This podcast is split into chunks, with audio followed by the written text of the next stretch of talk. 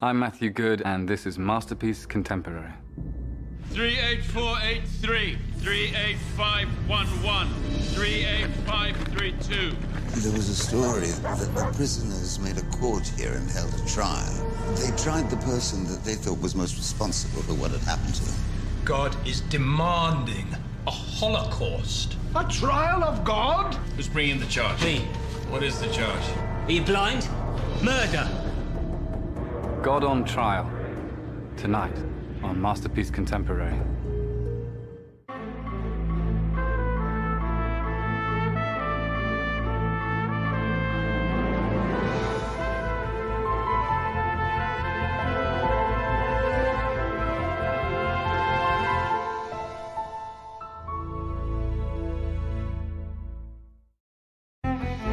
Masterpiece is made possible by the Corporation for Public Broadcasting and by contributions to your PBS station from viewers like you.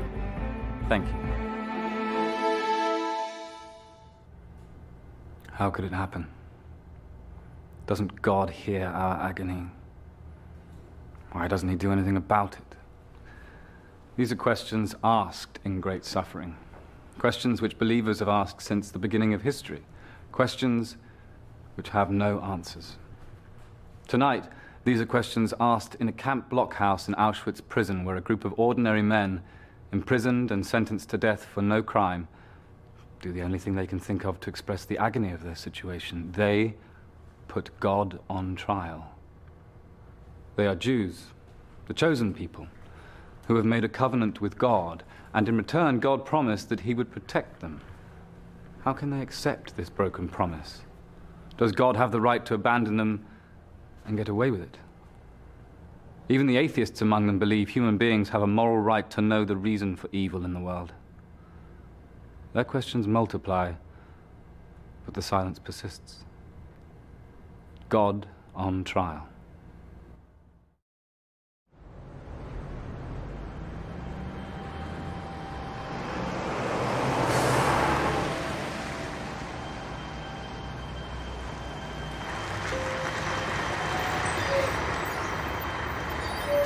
Unfortunately, the admission is not inclusive in your tour price, so sorry, here you must pay. But um, the good news is only 10 zlotys, so not so very bad. Um, okay?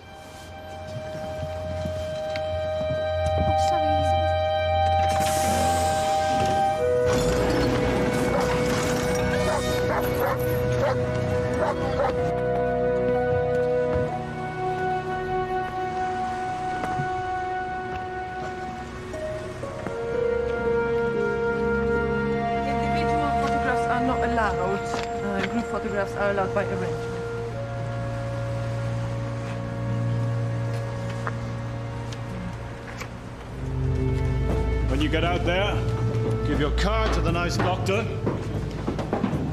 He's going to examine you, free of charge. Don't say I don't look after you. This is the typical blockhouse. There would be up to 1,000 people in here. When the new transport came in, they made room for it by, well, you can imagine. Um, they would make a selectia. Uh, everyone from the blockhouse is given a card by the block elder, the block tester, and then they go to the selection area.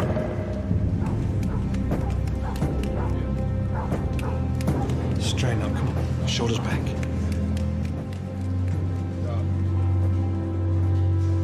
Don't shuffle me like that. You look like you're dead already. Hello. He's dead already. Trying to look so mad on your turn next. It'll be fine. I'll show you my numbers. See? Add them up. 18. 18 is the number of life. You may be about to meet the Lord your God. That's when we called him here, yes? Imagine it on a day of selection. Um, no one knew what were the criteria for selection, so everyone is afraid. Um, okay, let's go this way. I don't understand.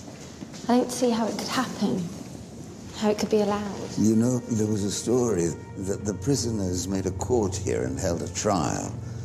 They tried the person that they thought was most responsible for what had happened to them.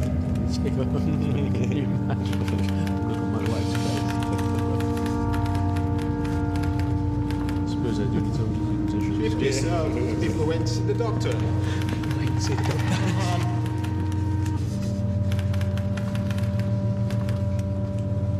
Five-year-old Jew in my house. what am I going to do with that? Some of the things he comes up with. Check yourself.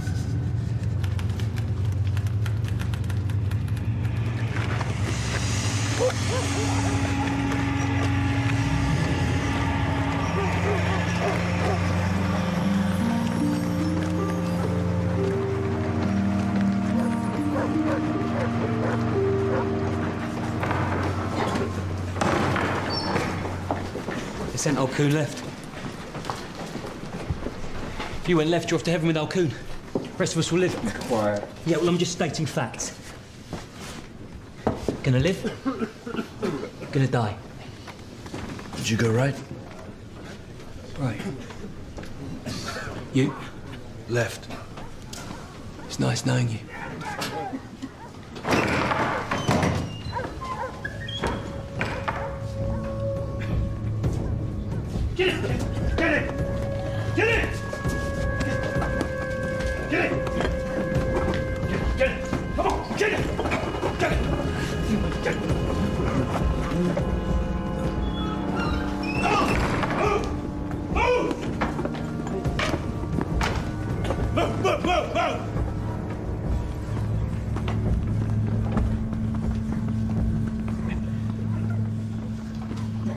The increased efficiency of the Reich's railway system, this steaming pile of Polish crappers arrived a day early.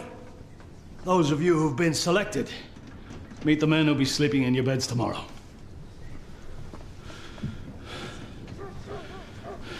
You see this? You know what this means? It means I'm a criminal, a convicted criminal. What are you? Lawyers? Doctors? You'd have spat on me on the outside. Well, in here, it's the other way around. In here, I am king. Chancellor, I'm president. Fuhrer, I'm God. The world has just turned upside down and you've fallen off.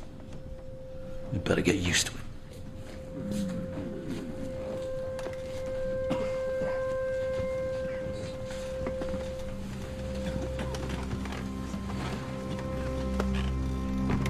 This is a terrible place. But if we help each other, we will endure it. The day of liberation gets closer every day. The war will end, and with God's help, we will see it. Uh, in all fairness, you should sleep on the floor tonight, but if any of you is ill, there are those among us who will give up our beds for you. Monsieur, where are you from? Lyon. I had a cousin there. Contini was his name. Do, do you know him? Yes. Everyone knew him. He was a doctor. A big fat guy, tons of money. Did he get away? Do you know? Maybe. I haven't heard. Open it, open your mouth. Oh, you lucky boy.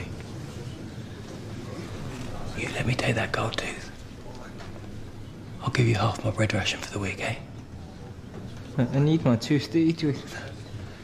No, don't worry about that. You won't be eating much in here. Don't worry about it. You hold on to your teeth as long as you can. Let me whip that out. It'll take me a minute. You ain't Hey, even hey, noticed. hey, hey, Here. You'll need this. The only food is soup. You'll need every drop. What about you? Uh, I, I was sent to the left. Take it. If you don't, one of the capos will. Shown us his favor. Coon. We are his people. He's shown us his favor. What are you praying for? Huh? What are you praying for? That it won't be you? That it'll be me instead of you? Of course not. We should leave him alone. Who then? If not me, who? Go on, you name the names. You pick. Well, just shut up. At a time like this, you should pray for yourself. Anyone else pray? Huh? Anyone else trying to help God make his mind up? I am praying for him. He is the rabbi of Zamkovitz. He's a Malamed and a healer. A healer? He'll have his work cut out here then, won't he? We're all going to be healed. They say that he is one of the 36. 36 what? 36 whispering Russian rabbis? The Lamed Vovnik. The secret saints who are carrying us on their shoulders. They have set their souls on God, and for their sake, He does not destroy us. You piece of gypsy scum! Please. The Lord our God can hear you, even here. He hears me and he does nothing about it. He's a bigger bastard than I thought. He hears me, he does nothing about it. He's an evil bastard. He should be here, not us. We should put the bastard on trial. Then maybe he'll hear us. So, what are you gonna do if it turns out he's guilty? Hmm? Arrest him? Or wait till he turns himself in? Can't you stop this? Can't you stop this blasphemy? In fact, it would not be blasphemy. Abraham haggled with God over Sodom. Jacob wrestled with the angel. The name Israel means he that striveth with God. Just stop it. Tomorrow we may be facing our Maker. And tomorrow our Maker may have to face us. It's an old story. Um, I met lots of people who know this story. It makes a kind of sense. Why shouldn't they put him on trial? At least he'd have to listen. Wouldn't they have needed judges and stuff? Uh, three judges. For a rabbinical court, you need three. Part of the tragedy of this place was that it was full of scientists, artists, lawyers. Baumgarten. Yes, I was uh, professor of criminal law in Berlin. Taught bright, admiring students. Hated high table. Coffee, brandy, and conversations with men who are now in, in their government. I don't know much about the Torah. Plenty here who know the Torah. I know how to run a court.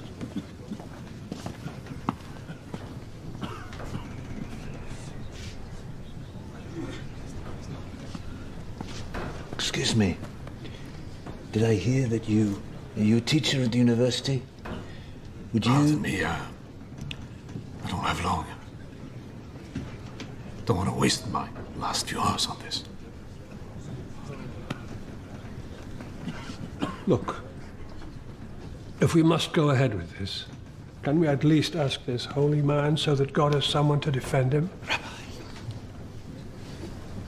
Rabbi, they are asking if you will speak with him. He's dumb. Look, I'm a rabbi. I've translated the Psalms. I've written many books on the law. I've written a play for our theater in Excuse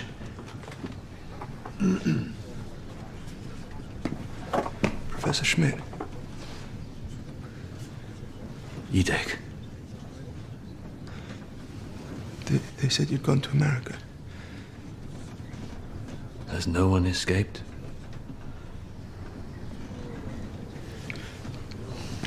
I service, serve as Dayan. Edek is the finest student I ever taught. Hmm. I'll, I'll stand, not him. No, no, no, no. Please. Please, keep out of this. Strictly speaking, the Dayan should be a rabbi. Are you a rabbi? The Dayan asked the questions, right? I have a lot of questions. Edek is a brilliant scholar. His knowledge of the Torah is second. Auschwitz is not mentioned in the Torah, that's the point. So I am father of the court, Baumgarten, head of the court, and our friend uh, here is the uh, Dayan, the Inquisitor. On a point of order, for this court to be legitimate, we should have a copy of the Torah.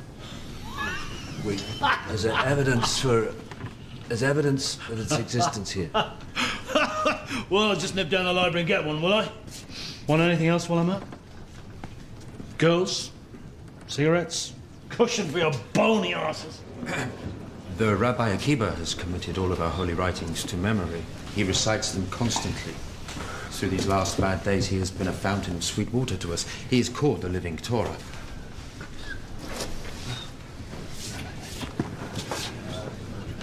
Excuse me.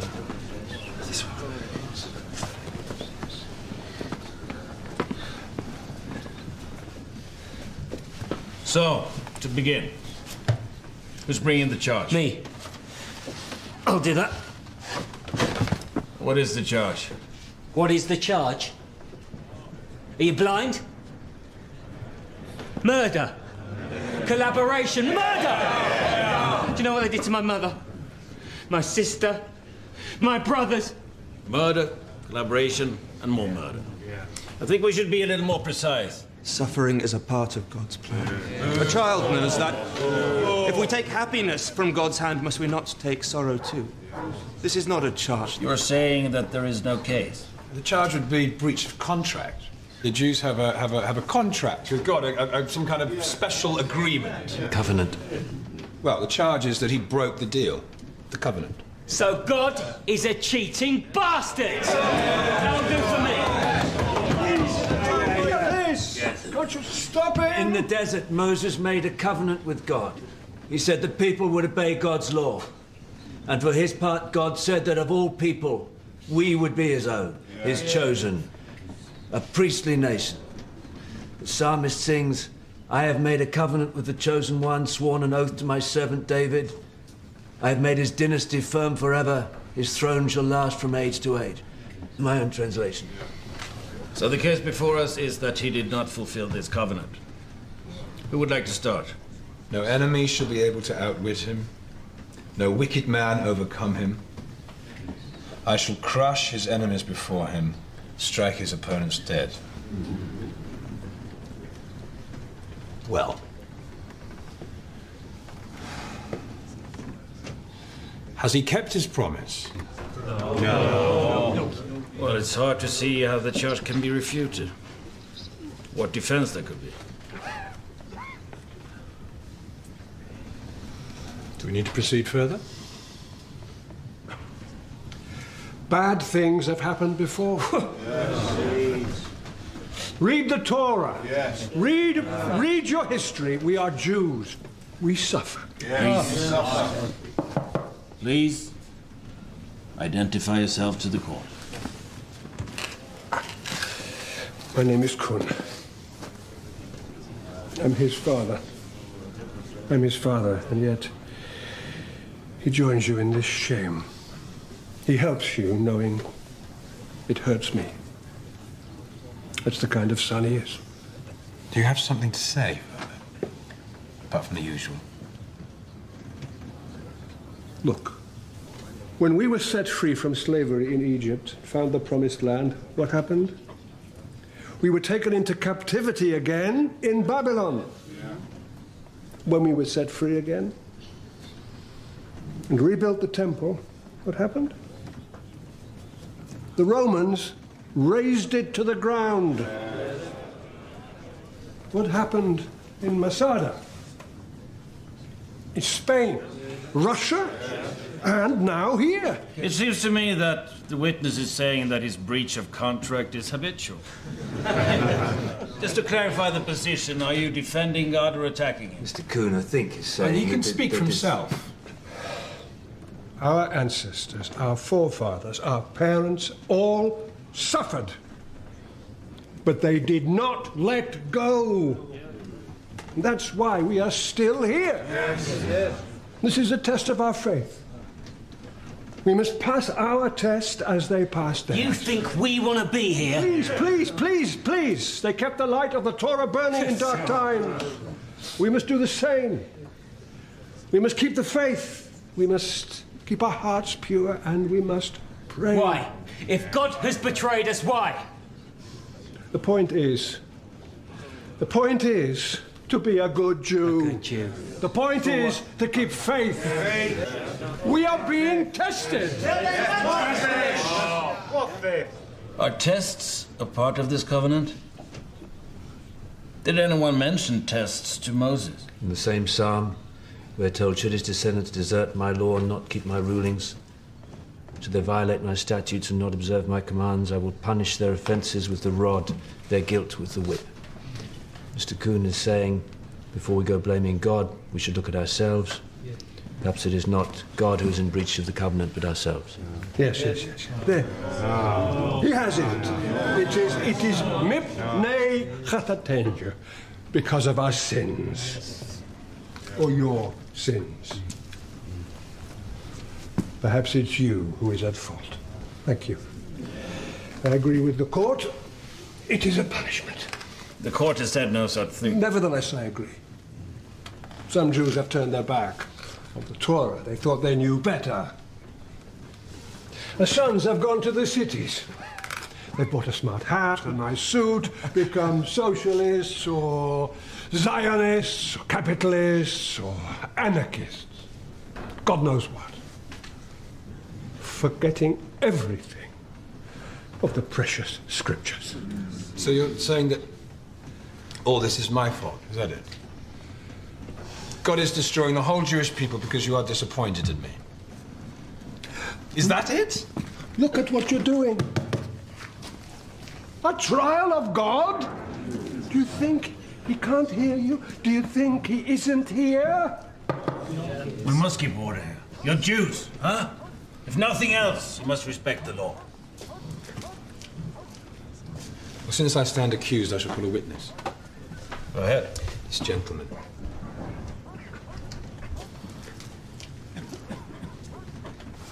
Your name? Ezra Shapira from Zamkovitz.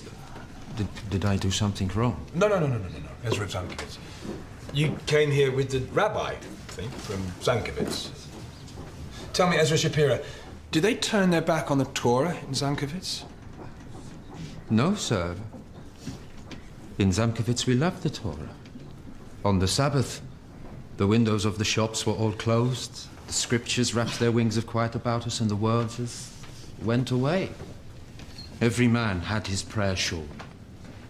On holidays, feast days, work days, the Torah was the. It was the air that we breathed. In our poverty, it clothed and housed us. It was our palace, and we lived in its splendor. So, what happened then? They came. They killed all of the old people. And they made the rest of us bury them. My own mother I buried. They made me take the rings from her fingers and give them to them. Can you see any reason why God would make you, a good Jew, desecrate his own mother's grave in order to punish a bad Jew? For instance, me. I, I, I didn't say I was a good man. Um, I, I try, but, uh, I don't know if I'm a good man. I don't know if you are a bad man. Oh, uh, take him, for example. I don't know him. You'll get to know me. Don't worry.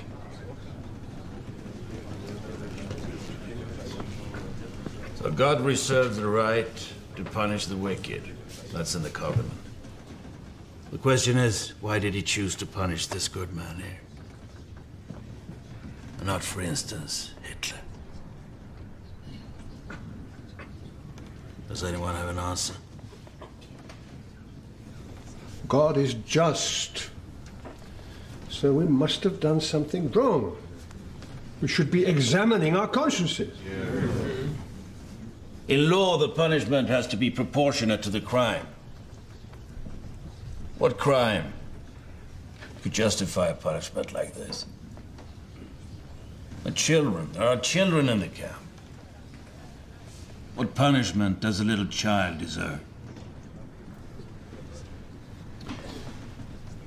If I may. It's not always the case that the punishment is proportionate. The flood engulfed the whole world except for Noah. God asked Abraham to sacrifice his own son. Sir, my mother was a good woman. The mistake is to make this personal. God does not act against the individual. His covenant is with the Jewish people, not with Ezra of Zamkovitz. This is not personal. Can I ask you, Ezra? Do you see any use for a God who's not personal? A use for God? Is it up to me to find a use for God? Do you know what a God who is not personal is? No. It's weather. That's all. It's just weather. Perhaps we should remove the word punishment from the proceedings for the time being. Can I ask a question? Ezra, let me ask you. Was your mother a good Jew? How can you ask such a question, even here? Let me put something to you. Let us talk about purification. Twice in history, and perhaps here again today, God has brought about events of such terrible destructiveness that after them things were never the same again. Things were never the same again because in time we came to understand that everything became better. Imagine God is a surgeon and he has to remove a gangrenous leg or an arm to cure the whole body. It's a violent act. It's painful, but it is also loving. How would it be if we were living through a time like this? Not a punishment, a purification. Let me ask you something. In time. Time is what we don't have. These purifications, are they in your covenant? Does it say every once in a while all bets are off and I'll I'll flood the place? Sometimes just for a change you'll be you'll be rounded up and whipped. Dogs will be set on you and, and you'll be herded into a camp. Since you ask. The first purification was the flood. The second was the destruction of the temple by Nebuchadnezzar. We were driven into exile in Babylon. We were a nation without a country. Having no land, we went out into the world, and we took our knowledge of the Torah and of the one Almighty God out into the country. If we'd stayed as we were, would we have achieved so much? We would be a tribe in the desert, nothing more.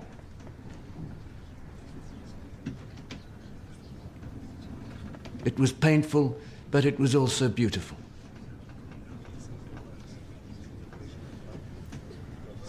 What if we were living through another such catastrophic event? What if those who survive this will be a holy remnant and will live in an age of wisdom, understanding, and knowledge?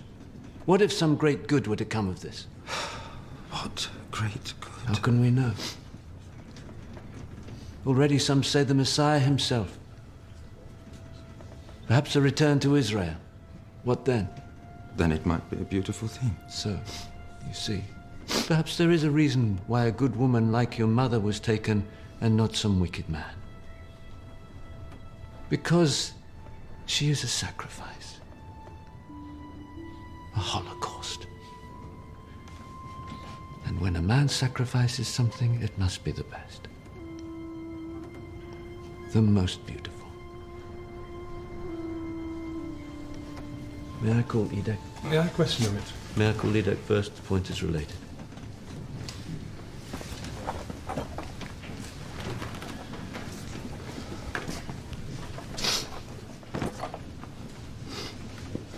Would you tell the court about what happened to our forefathers at Masada?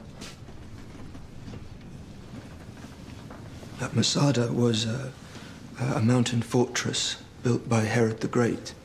It was a, a kind of bunker for himself in case of war. of course, no man can build a wall against death. Uh, Herod died, and the Romans came, destroyed the temple. It was a, a great uprising, a revolt, and the rebels ran to the mountains to this Masada. The Romans laid siege. They, uh, they wanted to starve the rebels, so they built a huge wall around the base of the mountain. There were uh, 15,000 Roman troops, less than a, a thousand Jewish fighters. That spring, the rebels decided it was better to die than to be enslaved. Ten men were chosen and given the task of killing all the others. When there were only ten, one man was chosen to kill the other nine. The last man had to take his own life. Two women hid from this slaughter and lived to tell this story. These fighters, what kind of men were they? The Bravest and best, the, the flower of Israel. They were martyrs. And yet they were crushed by the Romans. In a sense, yes, but what did the Romans want? That the Jews live like Romans and abandon the Torah. And where are the Romans now? They are dust.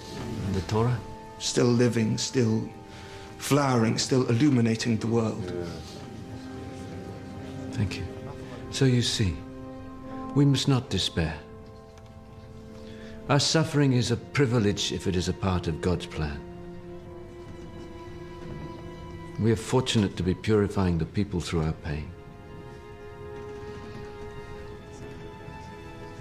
Do not let them take your faith. If it is strong, it will grow. A small fire is put out by the wind, but a great fire only grows greater. Hitler will die. The war will end. The people and the Torah will live. Precisely. There it is. hmm? The Torah will live. So we must trust in God. That question, the witness. Not this one, the previous one. Ezra Oh. from Sanctus. Excuse me, I, I'm, I'm, I'm not a witness. You know, I, I didn't witness anything, not about God. But I make and I sell gloves. I used to make and sell gloves. Do you feel better for what the judge has told you that your mother is a sacrifice? Yes, sir. Even though the judge has told you that God is demanding a holocaust, a sacrifice of the best Jews. Do you want me to feel better or worse? We just want the truth. Well, I don't know the truth. I don't know why such things happen. I used to make and sell gloves. Uh, can I uh, sit down now, please, uh, sir? I don't know how to answer these questions. Thank you. So suffering is God's work. Is that right? In other words, Mengele is working for God, Hitler is working for God. Is that right? Uh, It's unpalatable, but it's possible. When Nebuchadnezzar invaded Israel and sacked the temple and took the people into exile in Babylon, God called him my servant, Nebuchadnezzar. He was the knife, and God was the surgeon. We can hate the knife, but love the surgeon. If Hitler is doing God's work, then logic says that to stand in Hitler's way is to stand in God's way. To take arms against Hitler is wrong. Now, does anybody here believe that? Is, is, is there any way that that could possibly be true? Isn't that insane? Who are you addressing? We must keep order here. Let's try to keep order. I'd like to call our block test. Call me all you like. You can't call him, he's not Jewish.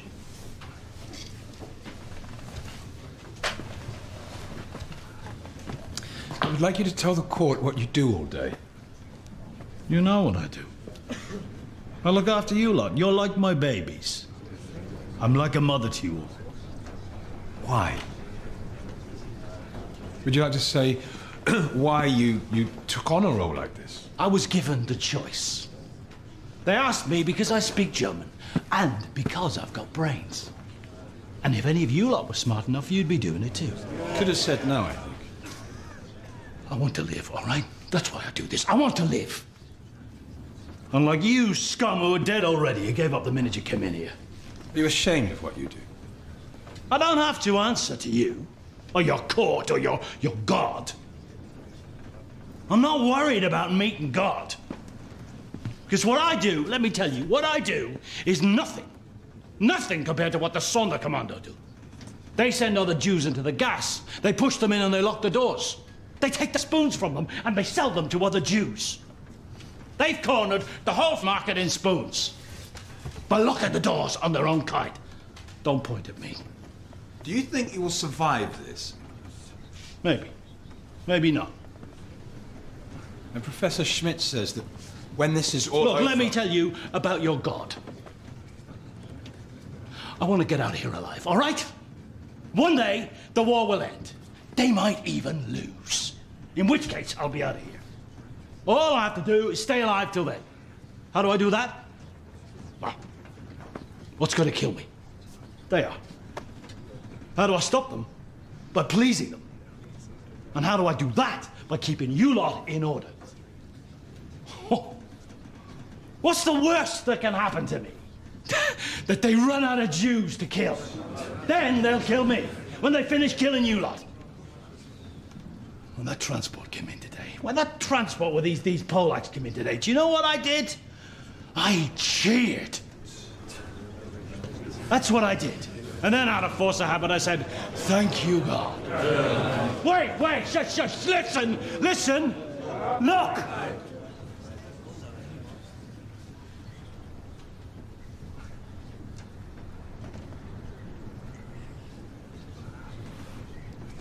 Did he strike me down? No. You know why?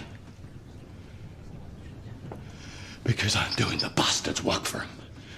In here, I am God. I am. And your God, your God of Abraham, he doesn't give a damn about you. Otherwise, he wouldn't have given you to me. Yes! I'd like to ask him another question. Oh, do you have to? Can't we move on to some other witness? I'm not sure this is helping. Professor Schmidt, you, you said that uh, when this disaster is over, that the world might be a better place. Perhaps the Messiah will come. Perhaps we will return to Israel. But who will survive this? The Blockältester, the Sonderkommando. Who else? The, the, the, the vicious, the cunning, the, the, the shameless, the pitiless. What kind of Messiah would want these as his people? What kind of Israel would be built by such people? Would they build a nation of wisdom and understanding and knowledge? Not them, God. How? We can't know. He can do all things. Oh, he can do all things. Well, if he can do all things, why can he not purify his people without gassing them? He is all powerful. How can he be all powerful and just? Either he's all powerful, in which case he could have stopped this, but he chose not to because he is not just. Or he'd like to stop this, but he, he, he could not. The answer to this is very simple. You should know this from yeshiva days. The answer is free will. Yes, there is evil in the world because God gave man free will and he chose to do evil with it. It's very simple. What's simple? We are not puppets. We choose. There is always a choice. Free will? Free will my ass. I'll give you free will. Where's Liebel? Liebel. Liebel, get up. Wait till the judges call you. Ask Liebel about his sons, then tell me about free will. I call Liebel. You can't call anyone. The judges call the witness. I will call you. Tell the court about your sons. I don't want to. If he doesn't tell you, I'll tell you myself. The court didn't ask you to speak. We must have order here. When they came to his village. I'll tell you.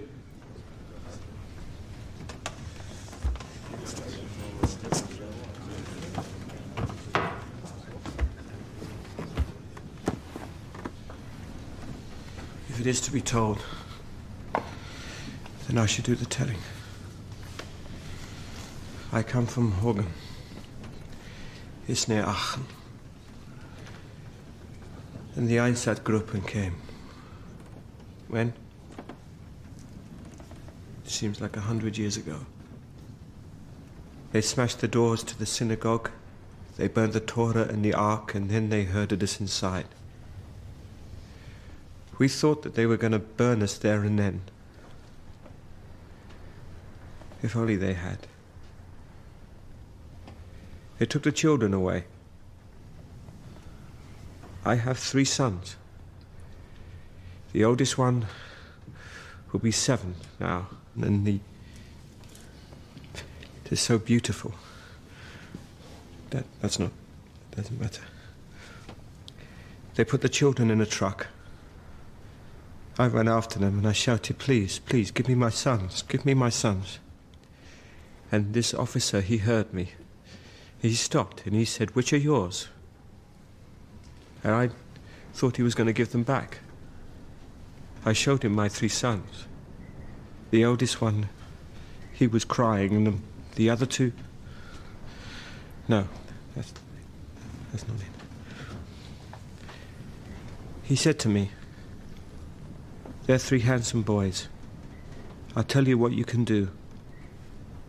Choose one. Pick one. Pick one, and you can keep him with you. And the boys, they heard him. They put out their hands. They were so frightened. They were reaching out to me and they were saying, Please, pick me. Pick me. This gentleman, he said that we always have a choice. Which should I have chosen? The youngest? The oldest? The weakest? The strongest? Which did you choose? Which should I have chosen? Can't say. Court has heard that we are supposed to have free will. Now, excuse we- me, I don't want free will. I want my sons. Of course. Of course. You talk about free will. Where was my will then? What choice did I have? That officer, he had a choice, not me. Where was my free will?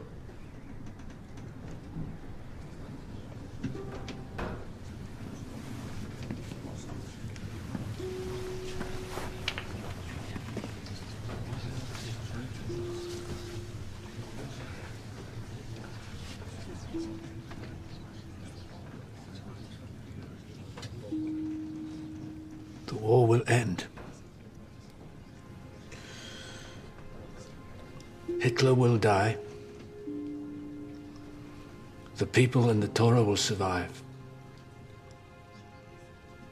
You're saying the people will survive. But tomorrow morning, half of the people in this room are dead. Don't they have a share in that covenant? Their share is to bear witness, to keep alive the flame. Does anyone have anything to say in God's defense?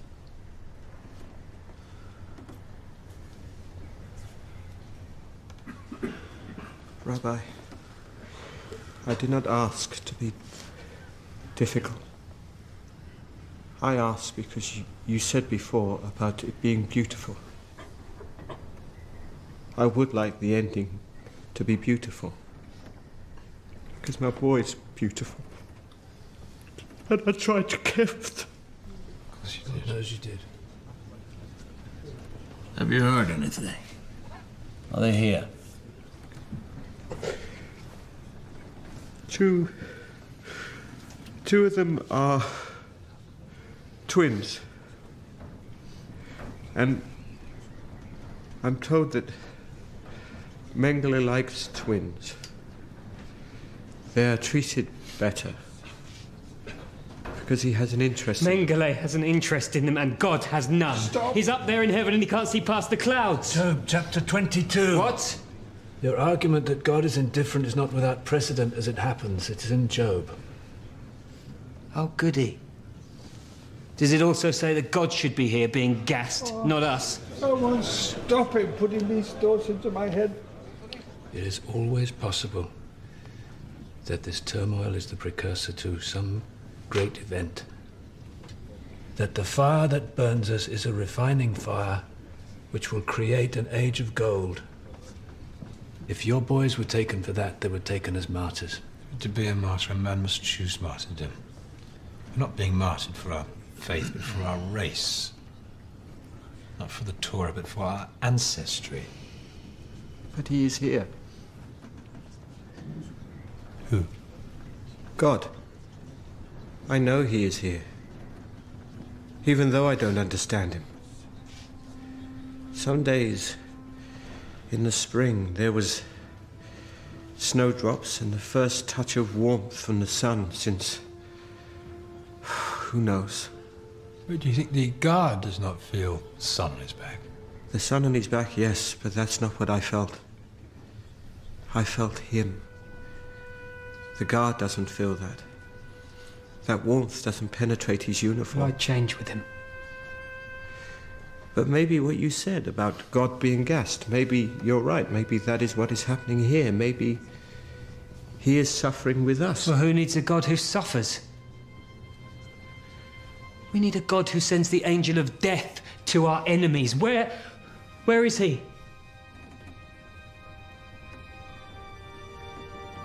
I don't know much about God. Maybe God never changes, maybe he does. Maybe he is not all powerful. Maybe he needs us to make him complete. Maybe that's why he made us. Well, it's hard to see how we could be of any use to him in our present condition. Yes, but still. In, in the town of Baranwitz, they slaughtered us on the Purim, and the rabbi shouted, Let us not forget what day this is. L'chaim. And he sang as they shot him. That you, you keep asking where does all this evil come from? Where does all this goodness come from? You thought that? As he took your children? Even the Blockältester thinks it. He thinks the war will end and the Nazis will lose. Even he believes the good will win. What do I know? I know I don't know what he can do and not do. Have I ever given orders to the morning? Or sent the dawn to its post? Have I walked on the bottom of the abyss, which is the way to the home of the light, who gives birth to the frost? Here they are, sir. Just as I suspected. Let's be quiet. How many are you? Twelve. This is a well run place. Yes, there were complications this morning caused by the early arrival of your transport. Which is why your induction is not yet complete. My apologies for the inconvenience. Auschwitz is not a rest home. You work or you die. The choice is yours.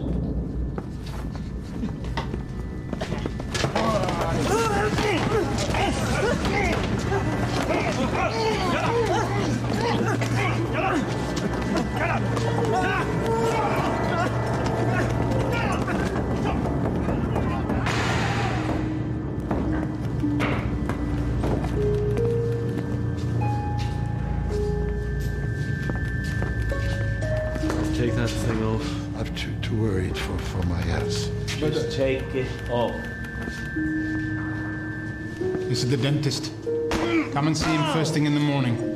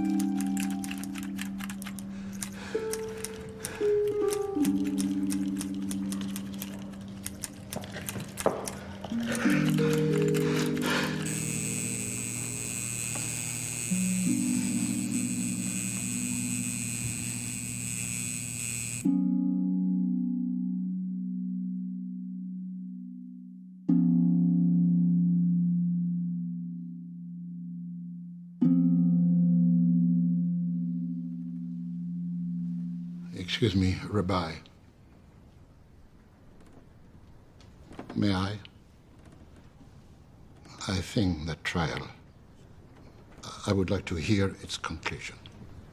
Please. No. It's important. To me, it's important. You've begun the trial, you, you should complete it. You should follow procedure and quote precedent and and be men. Uh, They think we are not men, but we are men. They will not take that from us. Yes, of course, but I think that we'd reached a natural conclusion, and it may be a He gave us the law. And to debate the law, even on such a terrible subject, it is a kind of a prayer. No. No, no, to, to hear it discussed like that. It gave comfort. I felt that he was listening, that he was with us. Yeah. Well, sum up, it was generally felt that we cannot know the mind of God. God is too great. And that all we can do is pray, have faith. Hitler will die. The war will end. No, no, no, no, no, no, no, no, no. This will not do. You're asking us to accept predictions as evidence. No, no, no. The argument returns to its beginning. If you put it to the vote now, I vote guilty. It is surely true that we cannot fathom the mind of God. His ways are We not don't have to our fathom ways, the mind of and God. that therefore We're not concerned we with his mind. abide. It's his covenant. We don't have to fathom that. It's all written down. We simply have to determine whether he's in breach of its terms or not. Where's the... Where's the scholar? Where's the scholar?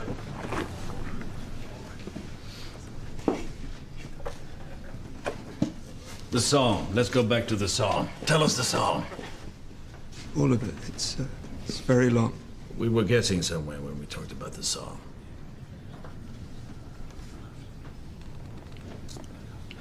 I forget um, which psalm was it. It was 81.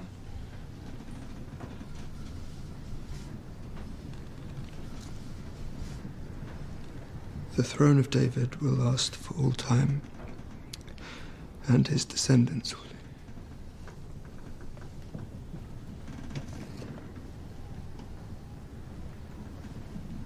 The, um, the throne of David will last for all time, and his descendants.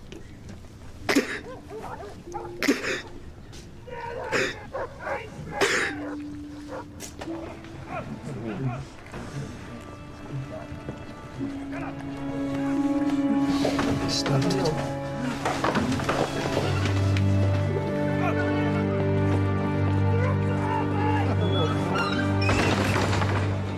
Started over at Block 7. Take them a couple of hours to get here. Still got time to smoke a cigar?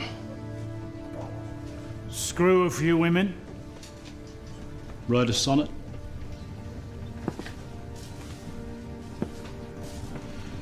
Schmidt keeps saying the people will survive. That's what it says in the covenant. God guarantees the survival of the Jewish people.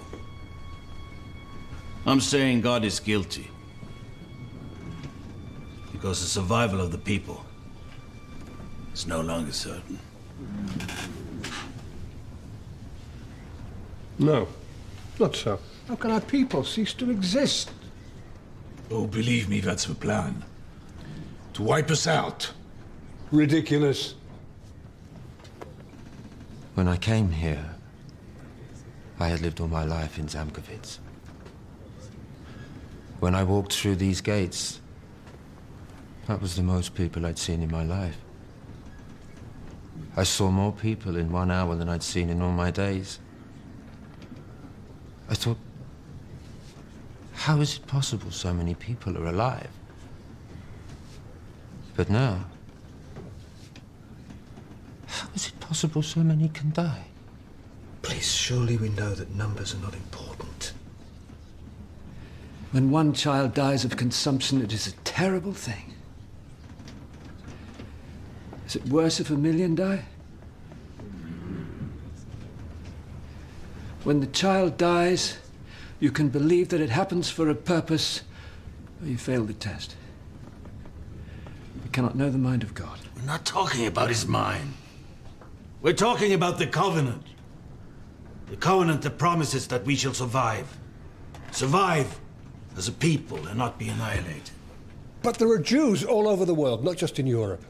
Uh, my brother has a friend in, in Łódź. He told me. You think if they finish us here, they'll leave a friend of your brother's in peace? We may be the last. It may be almost over with us. We must consider the possibility that we, here in this room, are the Holy Remnant. That's why it's important what we decide. If we're the last, We can finish the story. We can finish it here. The story that began with Moses on Sinai 3,500 years ago. We can finish it. We can break the covenant. So you think that when they come for you, you're going to say, oh, we're not Jews anymore? Open the gates, we're going home. We're still Jews. We'll always be Jews. Nothing changes for us because we're not the accused here. It is God who is accused, not Ah, taisez-vous, bande d'imbéciles. He's saying be quiet. Understand. Vous, ou les, les nazis, vous êtes, vous êtes tous pareils. He's saying that we are like. No, that we belong with. We have something in common with the Nazis. I'm translating. Maybe badly. Now, shout all you like. Kill me if you like. I'm going to die in the morning anyway.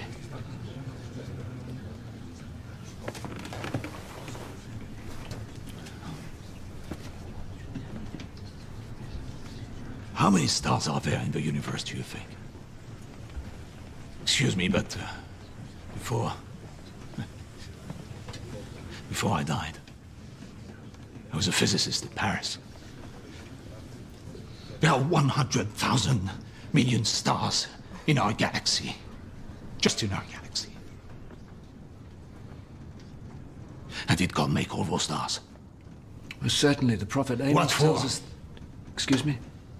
He made 100,000 million stars in our galaxy locally. How many of them have planets we don't know? And yet, his whole attention is focused on one little planet, right down on the edge of an outer spiral. And not even with a whole planet, no. Just with the Jews.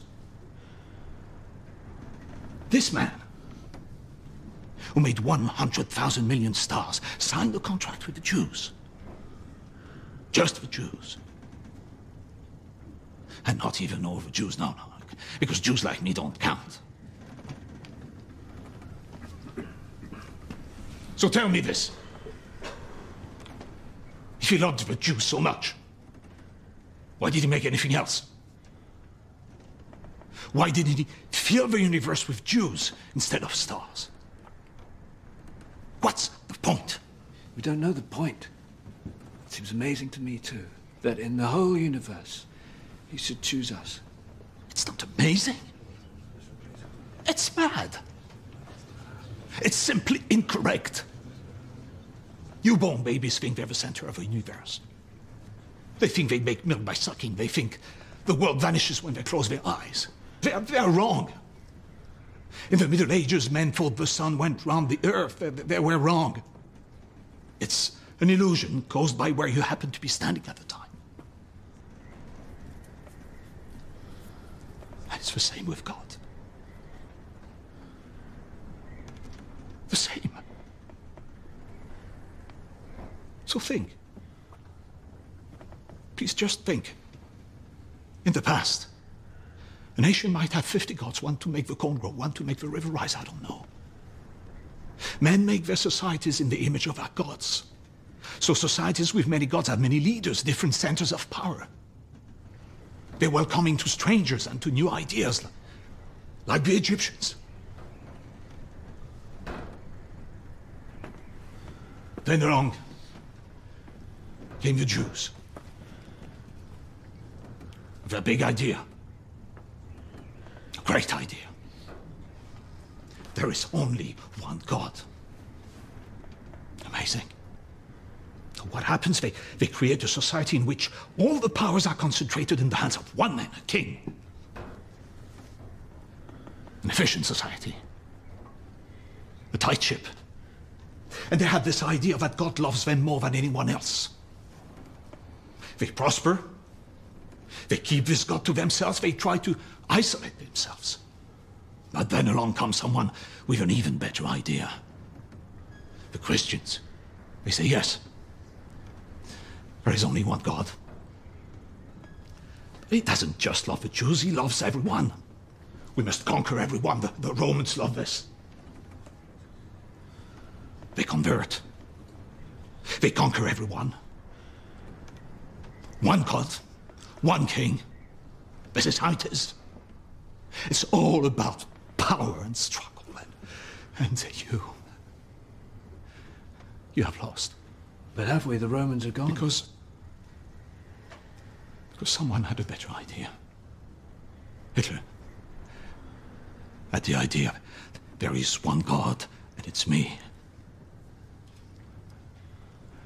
In, in this place, Hitler is God, is he not? Still, we're still here.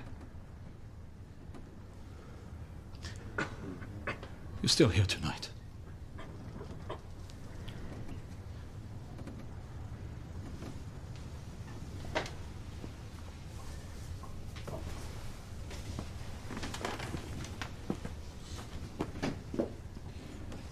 You have denied God.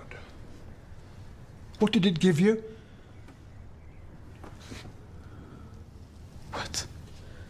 There are many here who have denied God. They they converted, took a goy wife, turned their back on Excuse the me, he's talking about me. We're here at the point of death, and the thing that upsets him most is the fact that I married out. But where did it get you? Where are you different from me now? What did you gain? Please. Please, I make a point. These boys, these educated boys, like my son, like this man, they said they saw a truth we did not see. But here they are. All the same. They're facing death. Look at Ricard. On the outside, he was a rich man, he had many friends, but in here he's frightened. He cannot believe he's going to die. Because I'm not going to die. You're going to die, you pious idiot. He has been selected. I have not been selected. You were sent to the left, like me, and now you're frightened. He cheats and he steals because you think to have more bread than the rest of us will make him happy. And do you think saying prayers is going to save your life? 4,000 years of wearing silly hats, and you're still on your way to die! There's a wasp. It's called the Ichneumonidae. It lays its eggs inside caterpillars. The eggs hatch, and then the larvae of a wasp eat the caterpillar from the inside. They eat their way out of it. What kind of god would design a thing like that? And yet, excuse me. And my grandfather, he raised fig trees. There is a wasp, I'm, I'm sure you know. And this wasp lays its eggs in the flower. And when the young are ready to fly out, they they collect the pollen. They don't brush against it like another wasp or a bee or the wind. They stop and they collect the pollen. You can see them. And then they take the pollen to the other trees. It doesn't help them. They can't eat it. They do it. It is a beautiful arrangement. Surely God is. Tell me, this wasp, does it do this for all fig trees or just Jewish ones? You laugh at me. I, I don't laugh at you. Just ask you to look at things not like babies, but like men. Men of reason. Use your reason. You talk to us of reason. What is reason? When you were taken from your university in Paris, where you did not look like a Jew, speak like a Jew, think like a Jew, and were put in here with us, what part did reason play in that? What is the use of reason in a world run by madness? The decision will be put to the vote of the judges. Excuse me, learned judges. Were you wrong about my son? Is there nothing to hope for after all? Nothing. Get used to it.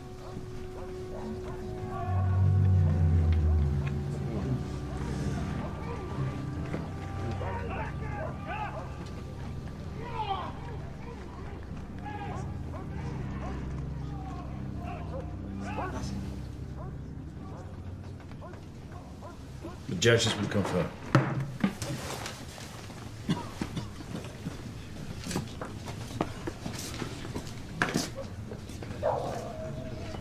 I'm not Jewish.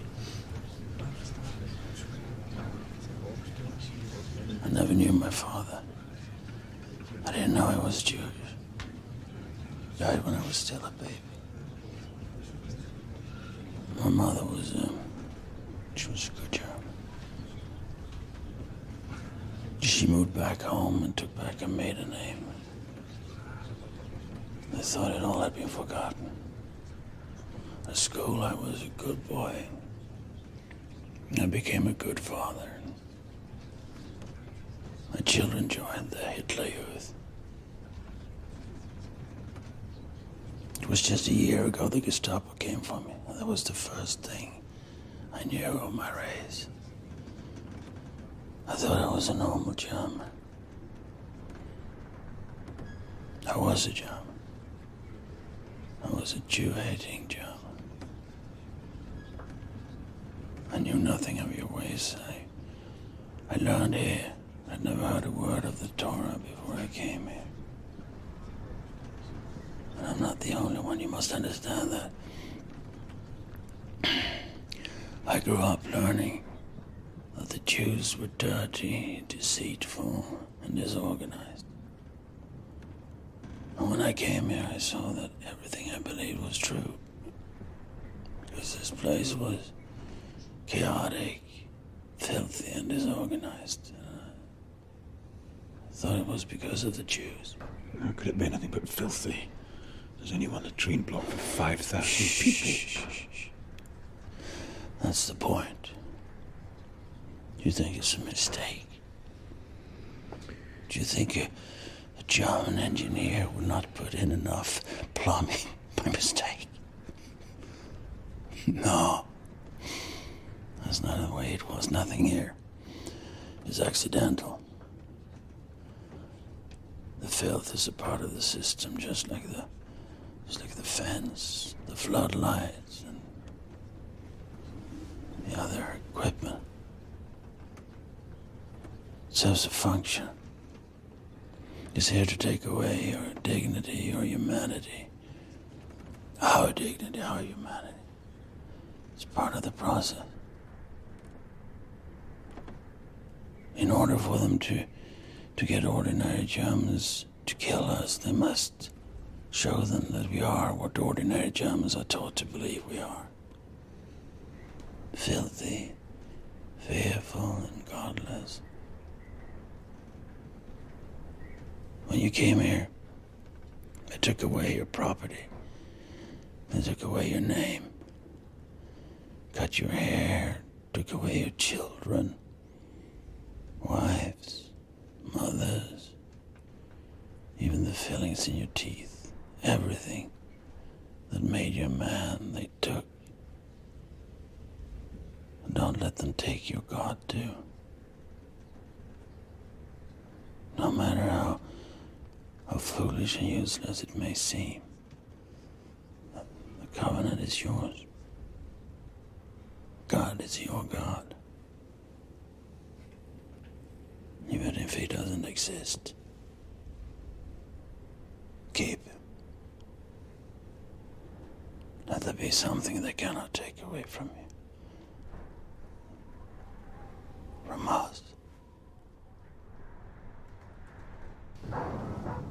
The judges are three in number, so that there will always be a decision. It will either be unanimous, or there will be a majority for one view. The accusation is that God has broken his covenant with the Jewish people. Who led us out of Egypt? Now we'll hear some sense.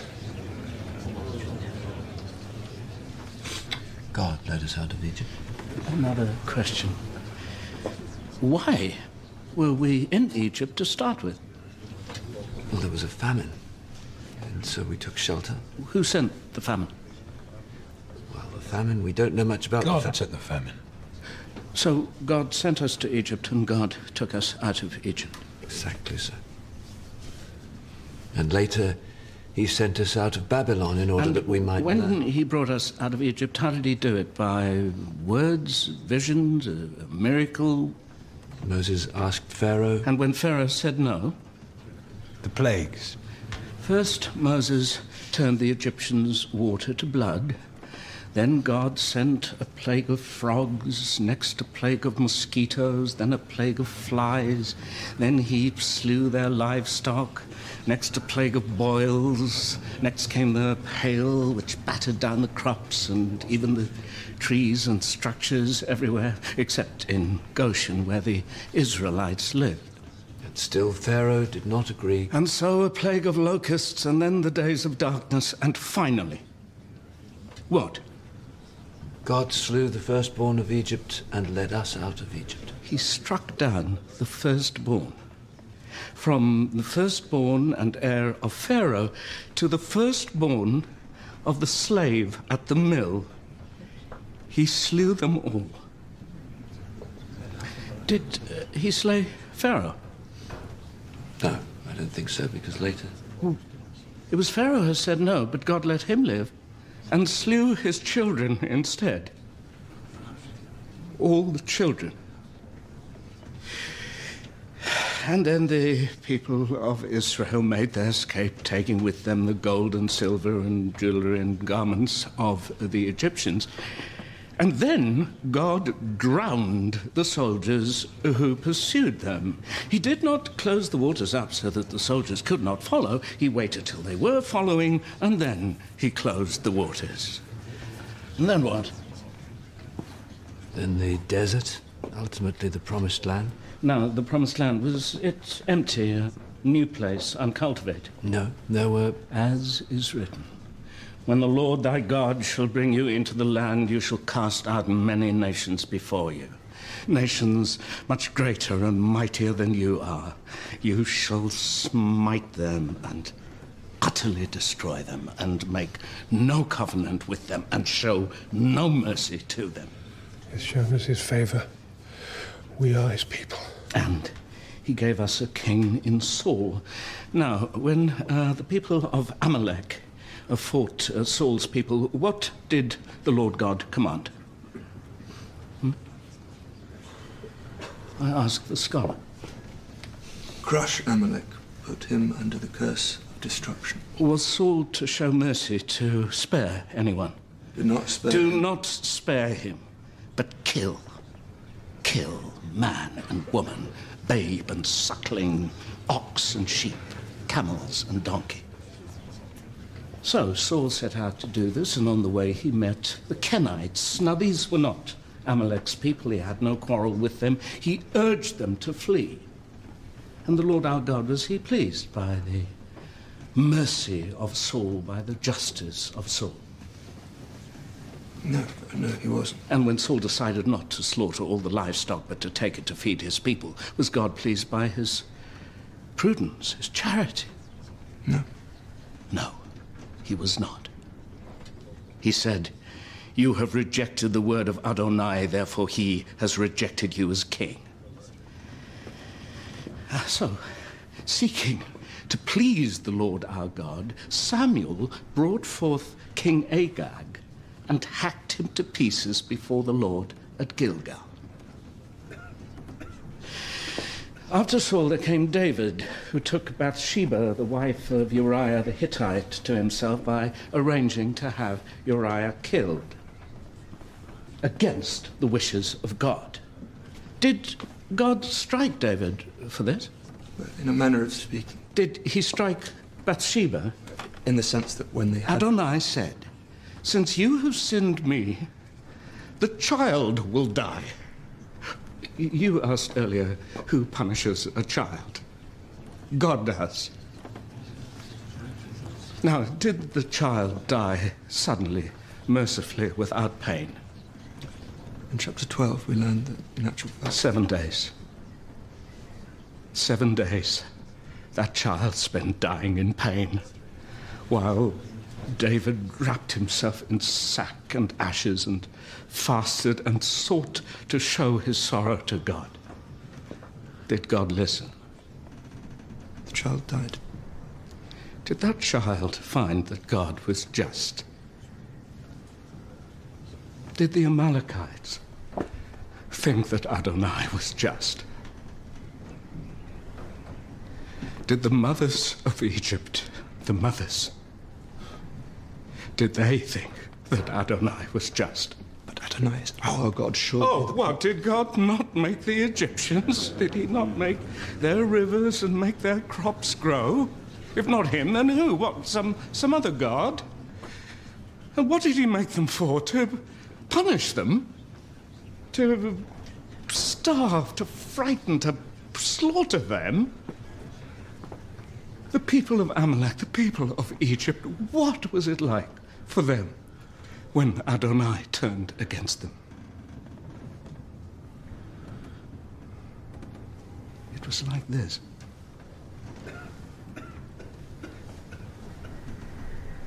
Today there was a selection, yes? When David defeated the Moabites, what did he do?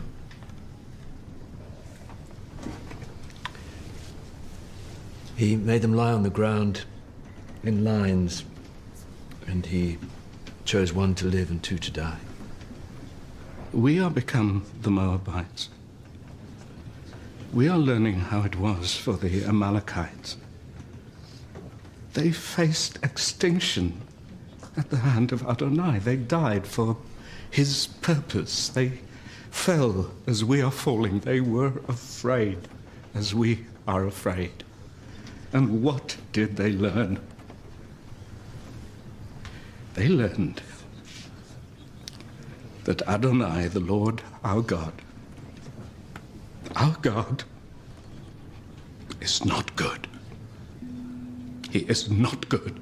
He was not ever good. He was only on our side.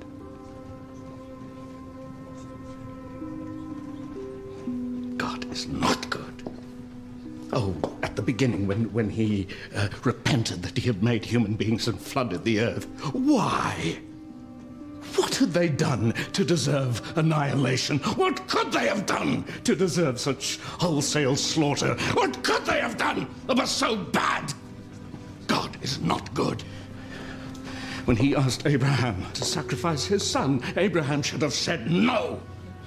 We should have taught our God the justice that was in our hearts. We should have stood up to him. He is not good. He has simply been strong. He's simply been on our side. When we were brought here, we were brought by train. Um, a guard uh, slapped my face. On their belts, they had written, Gott mit uns. God is with us. Now, who is to say that he is not? Perhaps he is. Is there any other explanation? What do we see here? His power, his majesty, his might, all these things, but turned against us. He is still God, but not our God. He has become our enemy. That's what's happened to the covenant. He has made a new covenant with someone else.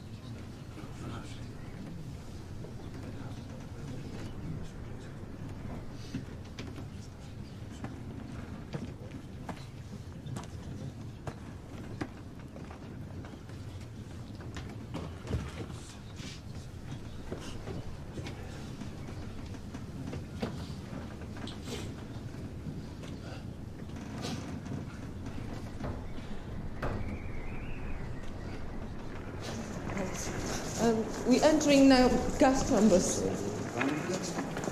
So they found him guilty. They found God guilty, yes, of breach of contract, of breaking his covenant with us. Oh. 6,000 people every day being gassed here. Yeah.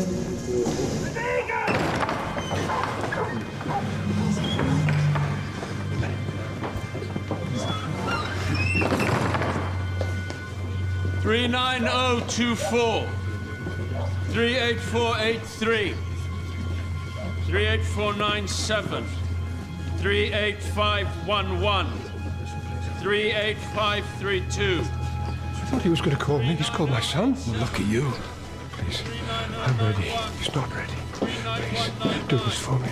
Send me, oh not him. 38562. 38052. 38511. Just move. Just look at me, it can't be me. I'm young. I could be useful. How could you possibly take them and not me, please? It doesn't make any sense. Making sense is not my job. Well, then whose job is it? 562. I think you're reading the wrong cards. Please just check the cards. Please check the cards. 38675. 38692. 38695. 38697. What do we do now? 38702. Now God's guilty. What do we do now? 38711. Now, 38740. now we pray. 39055. Our refuge from, From age to age. 39075. 39066. From eternity to eternity, 39256. You are 39259. You bring us to dust. 37556. It's not the best bed in the place, but uh, it's out of the draft. 511. You bring us to dust by saying, Return to me. In the evening, it is withered and it is dry. 3854. 3856. Shift your No, no, you've got the wrong one! 3856. We have the same surname! Boy is useful. It's me you want! These are my scheiße Look, you heard the numbers. It's me! Fine. Sit down. 38692. You, out there. Move yourself. 38695. It's not his number, it's my. It's Stop! not. Get, get, look! Get, get on!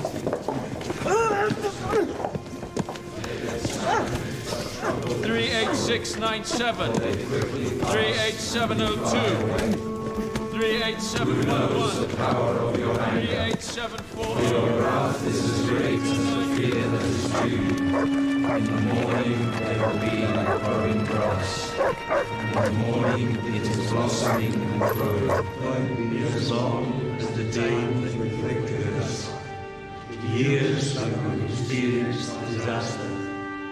There are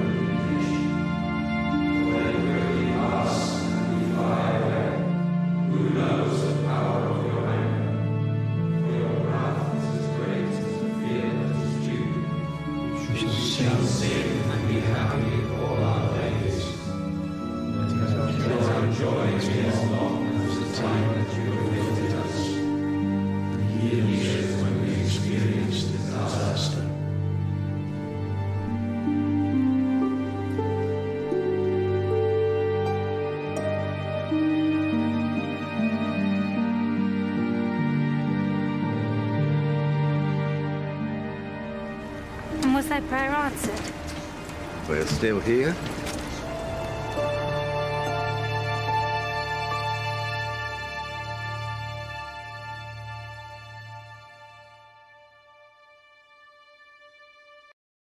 To see behind the scenes cast interviews from God on Trial and watch episodes online, visit Masterpiece at pbs.org. To order God on Trial on DVD, please call 1 800 255 9424 or order online at shoppbs.org.